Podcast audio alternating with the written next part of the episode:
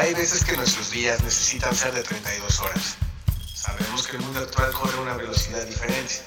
La información corre a través de la red mucho más rápido de lo que la podemos consumir. Así que hemos creado algo para divertirte, formarte y alimentar a tu Beam IQ. Bienvenidos a Beam Snacks by Shared Coordinates.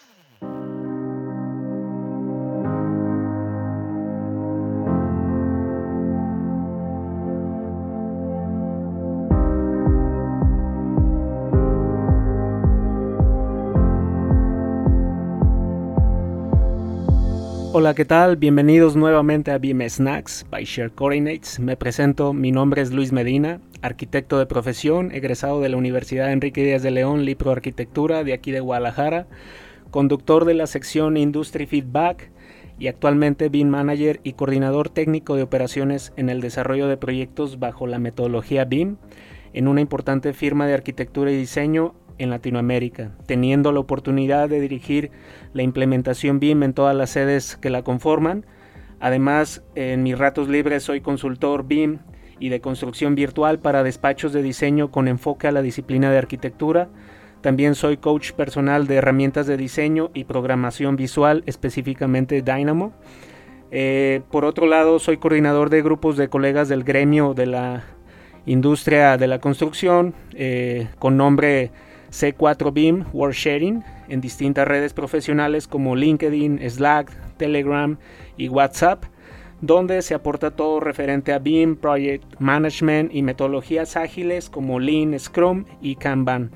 Por último, me gustaría agregar que soy un amante de la tecnología, aplicándola a todos los ámbitos de mi vida, como todo lo referente a emprendurismo, educación financiera y negocios. Ya como muchos de ustedes eh, me conocen, sin embargo, quise aprovechar la oportunidad para todos aquellos nuevos escuchas que estén sumándose en este nuevo año. Y bueno, eh, sin tanto preámbulo, doy a inicio a este episodio de BIM Snack que he titulado como Las muletas del BIM. Y bueno, me gustaría empezar con una pregunta. ¿Qué son las muletas del BIM o a qué le llamo las muletas del BIM? Quisiera hacer una analogía con un ejemplo muy simple eh, las muletas del BIM son todos aquellos apoyos para el plan de implementación BIM en las empresas. Como en el sentido figurado, imaginemos a un paciente con problemas para caminar. ¿Qué necesita para andar y seguir avanzando? Por ejemplo, un bastón, un andador o unas muletas. Ahora bien, en una empresa que le duelen sus procesos, procesos viciados de diseño, operaciones, colaboraciones, retrabajos, que posteriormente se traducen en desvelos, contratiempos y por ende en frustraciones en sus colaboradores. ¿Qué significa esto? Que no pueden avanzar, no pueden mejorar. Este término de muletas es bastante utilizado por los capacitadores de coaching empresarial para la mayoría de planes estratégicos de mejora continua en las empresas, ya sea para ayudar a cumplir con los objetivos principales por año, por semestre o por cuatrimestres, ¿Cuáles son algunos de estos objetivos? Para muchas o la gran mayoría se basan por eh, KPIs, otras por OKRs y otras tantas por ambas. Eventualmente, para ello se diseña una estrategia para alcanzar esos objetivos. Sin embargo, viéndolo desde el punto de vista de BIM, las muletas no siempre terminan siendo un apoyo en el andar del camino de implementación. ¿A qué me refiero? A que muchas veces los CEOs o directores de las empresas suelen optar por tomar decisiones sin una correcta asesoría de implementación, esto lo cual termina siendo contraproducente debido a que sus procesos, lejos de mejorar, terminan siendo entorpecidos. Y es que se debe entender que BIM no llegó para cambiar radicalmente los procesos de una empresa, BIM llegó para mejorarlos y diluir los procesos viciados del desarrollo de sus proyectos, logrando eficientar y optimizar tiempos de labores en los mismos con la colaboración en tiempo real, por ejemplo. Ahora bien, teniendo un enfoque a estas decisiones, ¿qué pasa cuando los directivos no consideran un estudio previo para un correcto análisis del macroentorno o microentorno de la empresa para así evaluar una posible estratégica preliminar que pueda comenzar a corregir la problemática detectada después del estudio realizado en la empresa? Por ejemplo, en el análisis se hace una comparativa del modelo convencional y entorno BIM. ¿A qué me refiero? Por ejemplo, en, una, en un análisis comparativo con estos eh, métodos tanto convencional y entorno BIM, se divide en cuatro fases, lo que es diseño, licitación, construcción y explotación. En el método convencional, en la fase de diseño, por ejemplo, es un, un proceso colaborativo compartimentado de las distintas partes del proyecto, estructura, arquitectura e instalaciones, pero de un proceso aislado, basado en representación 2D únicamente del edificio, información transmitida en papel o en ficheros digitales no editables, por ejemplo PDF, realización de mediciones de forma compartimentada de las distintas partes del proyecto, de las distintas disciplinas. En el método colaborativo BIM, ¿qué podemos encontrar de mejora? Una colaboración eficaz y efectiva, integrada, compartición del modelo BIM en 3D, las distintas partes del proyecto de todas las disciplinas se realizan en programas informáticos compatibles con IFC para unificar en un único modelo y comprobar las colisiones o errores. Se le domina construcción virtual. Podemos tener eh, como ventaja también una incorporación al modelo de información de tiempos 4D, de costos 5D, ambiental 6D y de mantenimiento 7D, lo que hoy conocemos como las dimensiones del BIM realización de mediciones conjuntas precisas directamente a un programa de mediciones y presupuestos. En la parte de licitación, en el método convencional, está basada en costo a igual capacidad tecnológica. Aparte de baja económica a la espera de adjudicación para modificaciones y precios contradictorios, partidas a ejecutar que no están en el proyecto inicial y hay que valorar, asunción del plazo de tiempo previsto en proyecto, incluso con oferta de disminución, si apenas análisis de la viabilidad de la construcción, con BIM tenemos que ese tipo de detalles no existe, se relaciona a la constructora por su capacidad tecnológica y aportación de valor y conocimiento sobre la PPC, que eh, son las siglas de proceso, proyecto y construcción. Tenemos también la integración en la fase de diseño con partición de riesgos y beneficios como el promotor y el equipo de proyecto. En la fase de construcción, en el método convencional, encontramos una una parte segmentada, acumulativa, partición de numerosas pymes especializadas en su área de competencia, sin visualización de todo el proceso, ejecución en obra de errores de proyecto no corregidos. Esto implica retrasos en plazos y aumento de costos tanto para nuestros clientes. Con bien tenemos la colaboración eficaz y efectiva de todos los agentes proyectistas, constructoras y sus contratistas, perdón. Por otro lado, tenemos el análisis de viabilidad del proceso constructivo, simulaciones, agregación de valor al proceso, actualización en el modelo de información de tiempos y todas las demás fases previamente mencionadas. Y en la fase de explotación, ¿qué tenemos como método convencional? Por ejemplo, un nuevo proceso de conocimiento y comprensión del edificio terminado planificación de mantenimiento sin trazabilidad de información y con bien tenemos información completa del edificio terminado, trazabilidad de la toma de decisiones y modificaciones durante la PPC, acceso al modelo BIM y todo su contenido. ¿A qué me refiero con todo este análisis comparativo sobre el método convencional y el entorno BIM?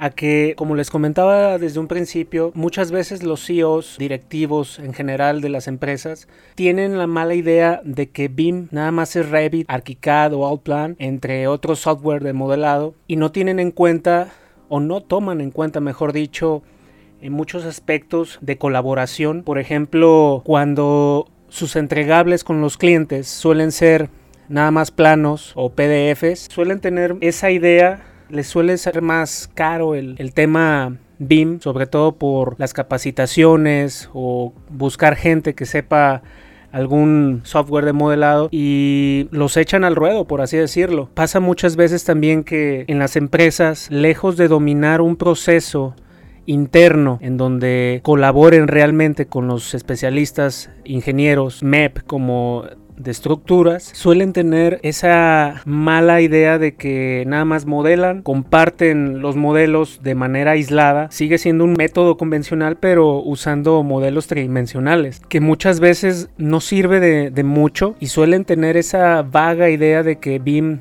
es nada más todo el tema de modelado y no se dan cuenta que el tema de colaboración en BIM es meramente ya en, en tiempo real o buscar la manera de que sea lo más, digamos, latente posible en el desarrollo del proyecto con todas las especialidades. Pasa muchas veces también que lejos de dominar ese proceso interno, consideran la, opción de mandarlo a modelar con un, outsourcing y como les comento, no saben dominar el proceso, no saben qué pedir de un modelo BIM, no saben qué son los CIR, no saben qué son los, los LOD o tienen la vaga idea de qué es un LOD, pero están mal asesorados y por ende, como no dominan un proceso, de manera interna suelen mandar a modelar los, los proyectos a, a, una compañía de outsourcing, ya sea local o internacional. En este caso, los modeladores por excelencia a nivel internacional, pues ya conocemos todos que, o la gran mayoría son los de India. Estas personas que modelan rapidísimo, pero tienen algunas deficiencias en cuanto al tema de colaboración, que si bien es cierto también otro gran problema que he observado con ese tipo de procedimientos al mandar a, India o a algún otro outsourcing extranjero a modelar los proyectos suele ser mucho la tropicalización de, nomenclaturas, exista o no un BEP Muchas veces las descripciones de los acabados, si ellos los manejan en inglés, por ejemplo, y el proyecto, eh, digamos, es en español, ahí suele haber un, problema, ¿no? Es bastante eh, tedioso tropicalizar un proyecto cuando, pues, los requerimientos son en, español, por así decirlo, o que sean regionales, en este caso México, por, por ejemplo, o España. Ahí sucede algo bastante tedioso que lejos de eficientarnos, muchas veces puede entorpecer esos procesos. Entonces hay que buscar siempre la manera de crear un flujo que optimice tanto la labor como para los externos como para nosotros como mandatarios de, ese proyecto. ¿no? Por otro lado, muchas veces otras cosas que no se toman en cuenta, que por ahí llega a causar varios estragos, es cuando los proyectos no están cerrados al 100 y eso pues como todos sabemos siempre pasa sea o no con metodología BIM los proyectos nunca quedan al 100 y siguen cambiando. Entonces lo contraproducente aquí es que para que se cumpla un tiempo determinado, aún así lo mandes con outsourcing local o externo, como lo decía hace unos momentos, suele ser más caro incluso a veces porque ellos te cobran por hora o por metro cuadrado, pero suele ser contraproducente como ya les comentaba, por el simple hecho de que no se cierra el proyecto al 100. Entonces, ahí entra una muleta en el mal aspecto, por así decirlo. Lejos de apoyarte, te empieza a entorpecer tu proceso de, de, desarrollo de proyecto. Entonces, algo que yo recomiendo siempre es dominen primeramente un proceso o conozcan realmente lo que van a, a necesitar de un proyecto bajo la metodología BIM para saber qué pedirle al outsourcing, cómo pedírselo, cuándo y por ende saber qué entregarle de información para que puedan hacer su labor y por ende saber qué recibir en qué determinada fase para que todo fluya sin un entorpecimiento a la larga puede ser bastante costoso. Por otro lado, una de las muletas también que entorpecen tu andar en el camino del BIM es cuando en la empresa internamente no se entiende qué es un proceso, no se entiende cuáles son las herramientas para diseñar un, proceso que te eficiente tus labores del día a día. Eh, no hay una planificación para proyectos, en este caso bajo la metodología BIM. No hay recursos técnicos, eh, no hay recursos humanos como funciones eh, desde el gestor, modelador, operador, proyectistas, calculistas, etc. Eh, no hay un organigrama bien planeado dentro de tu organización, no hay una documentación sobre los requisitos, gestión, por ejemplo, calidad, plantillas, eh, librerías, todo un ecosistema, en este caso ecosistema BIM, no se conoce o no se entiende realmente lo que conlleva la interoperabilidad, cómo operan las distintas plataformas de colaboración en esta metodología. Si bien sabemos que BIM es una metodología de proceso colaborativo, sin embargo, aún así con el método convencional se sigue trabajando con herramientas eh, digitales. Sin embargo, ahora con la metodología BIM, ese tema de colaboración ya no es como el método convencional lógicamente, porque el tema de colaboración tiende a ser más en tiempo real para eficientar los flujos de trabajo con los diferentes stakeholders de un proyecto bajo esta metodología. ¿A qué me refiero con, con este tipo de, de entendimientos dentro de tu organización? A que si tú no tienes una estrategia de una implementación, te va a facilitar tu vida o por lo menos tener una base para conforme avance el tiempo se vaya puliendo, vaya mejorando, pues difícilmente se van a ver mejoras dentro de tus proyectos y todo aquel desarrollo de, diseño. Ahora bien, cambiando de chip, ahora con las muletas que realmente te ayudan a avanzar en tu andar en el camino del BIM, yo recomiendo dos libros bastante, bastante interesantes y yo creo que de la gran gama de, libros que hay hoy en día en, la web o Amazon, entre otras páginas de, de venta de libros, yo recomiendo dentro de la gama de BIM dos libros bastante, bastante buenos, como lo es el de Diario de un BIM Manager de nuestro compañero David Barco Moreno, que si tú eres BIM Manager, coordinador o encargado de implementar la metodología BIM dentro de tu organización o empresa, o si tú eres un CEO director en el cual tienes como encargado a un elemento para llevar a cabo esta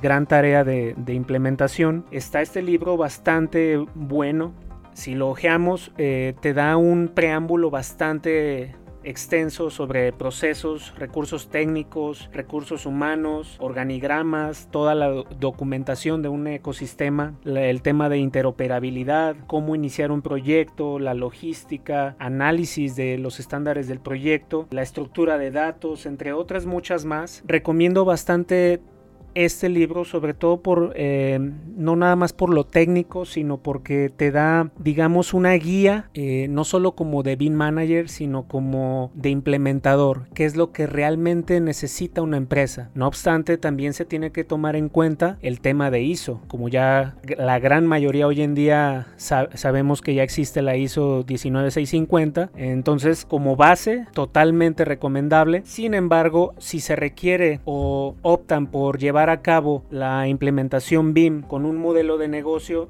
yo recomiendo un libro que vale oro, que se llama Building Information Modeling, Plan Empresarial para una consultoría BIM, un ejemplo práctico de los colaboradores Elías Sardoya, Bruno Sánchez y Asier La Torre. Este libro te habla sobre todo un estudio y análisis empresarial desde una micro o macro empresa, todo lo que debes de tomar en cuenta, sobre todo por un tema de análisis, diagnóstico en general de los procesos actuales de una empresa, cuáles son las necesidades del cliente, analizarlas, estudiarlas y proponer flujos que vayan acorde a la solución de las necesidades del cliente. Por otro lado, también podemos ver el tema financiero, eh, generar un plan de marketing, entre otra gran variedad de temas bastante interesantes. Los recomiendo muchísimo. Eh, voy a dejar en las notas del podcast las fichas bibliográficas de, de estos dos libros bastante interesantes. Si tú eres algún implementador o encargado de implementar la metodología BIM, realmente te lo recomiendo en tu gran labor de, de implementador y técnico dentro de,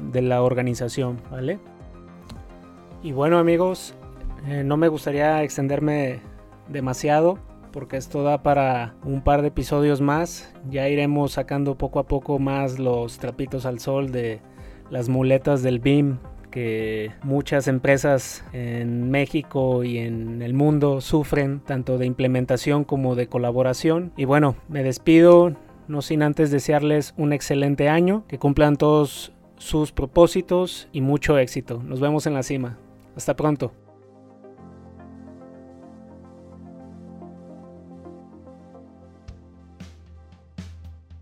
¿Te faltó energía? Diviértete, juega cuando tengas hambre de información, tómate un momento y aliméntate con un Bean Snacks by Share